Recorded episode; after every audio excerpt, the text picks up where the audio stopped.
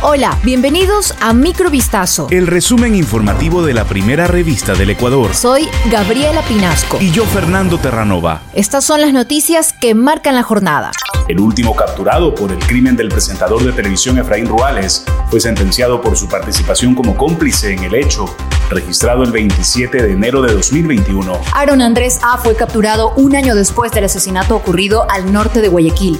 Luego del sicariato, el sujeto permaneció prófugo en algún sector del país y después decidió regresar a la ciudad. Por lo que el 4 de febrero de 2022, dentro del plan Cero Impunidad, el individuo fue localizado y capturado en la isla Trinitaria Sur del distrito Esteros. En calidad de cómplice fue condenado el sujeto de 27 años de edad tras comprobarse que arrojó en uno de los brazos del estero salado el arma utilizada en el sicariato, el mismo día de la muerte de Ruales. El tribunal declaró al sujeto como cómplice por asesinato y le impuso 17 años 4 meses de pena privativa de libertad.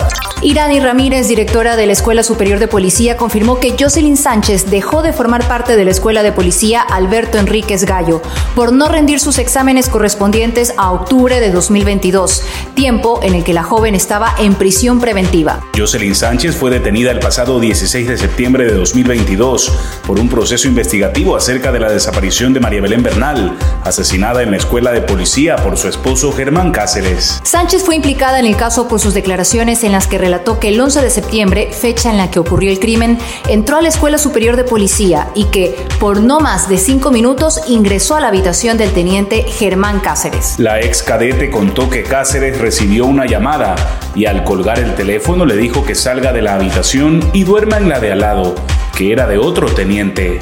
Cuatro personas más fueron vinculadas por su presunta participación en el delito de peculado en el hospital Los Ceibos del Instituto Ecuatoriano de Seguridad Social al norte de Guayaquil. En total son siete los procesados. La contratación de servicios para mantenimiento de equipos electrónicos de la Casa de Salud habría ocasionado un perjuicio económico de 291.595 dólares. La jueza de garantías penales Ruth Quevedo acogió en parte el pedido de la Fiscalía y dictó prisión preventiva para Renato E., proveedor del centro hospitalario, y dio medidas cautelares de prohibición de salida del país y presentación ante el fiscal del caso a Joana V., Cristina G. y Susana N. La magistrada, por pedido de Fiscalía, también dispuso la enajenación de bienes por 50 mil dólares para cada procesado además de extender por 30 días más la instrucción fiscal. Tres policías que pretendían ingresar armas de fuego al centro de privación de libertad de Turi, ubicado en el sur de Cuenca, fueron detenidos durante la tarde del pasado miércoles 18 de enero. Los subalternos fueron detectados inicialmente por cámaras de videovigilancia que formaban parte del filtro de seguridad de las instalaciones, lo cual devino en que policías del mismo centro procedan a detenerlos. El jefe de la subzona de Azuay, Hugo Arroyo, dijo textualmente, un fusil calibre 223 y una pistola Pietro Barreta de 9 milímetros, además de dos celulares, constan como evidencias dentro del proceso. Arroyo precisó que los gendarmes en servicio activo, quienes trabajaban en la cárcel, fueron trasladados al complejo judicial de la SUAI. Natalia Ojeda Rosales y su hija Sabina Álvarez Ojeda, de aproximadamente un año, fueron reportadas como desaparecidas el pasado lunes 2 de enero. Mediante un tuit, la Policía Nacional compartió fotografías de ambas y precisó que el último sector en el que fueron vistas fue Selva Alegre y Las Casas, ubicado en Quito. Tras la desaparición, la DINASET ha emprendido acciones investigativas para dar con el paradero de la menor y la mujer.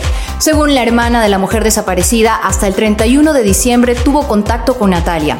Textualmente dijo, es bastante rara la forma en que mi hermana desaparece. Estaba aparentemente de paso con su expareja Manolo Álvarez. Asimismo, consideró que dicho sujeto estaría implicado en la desaparición de la mujer y la infante, acotando que él tampoco ha sido avistado desde aquel paseo. Esto fue Microvistazo. El resumen informativo de la primera revista del Ecuador. Volvemos mañana con más. Sigan pendientes a vistazo.com y a nuestras redes sociales.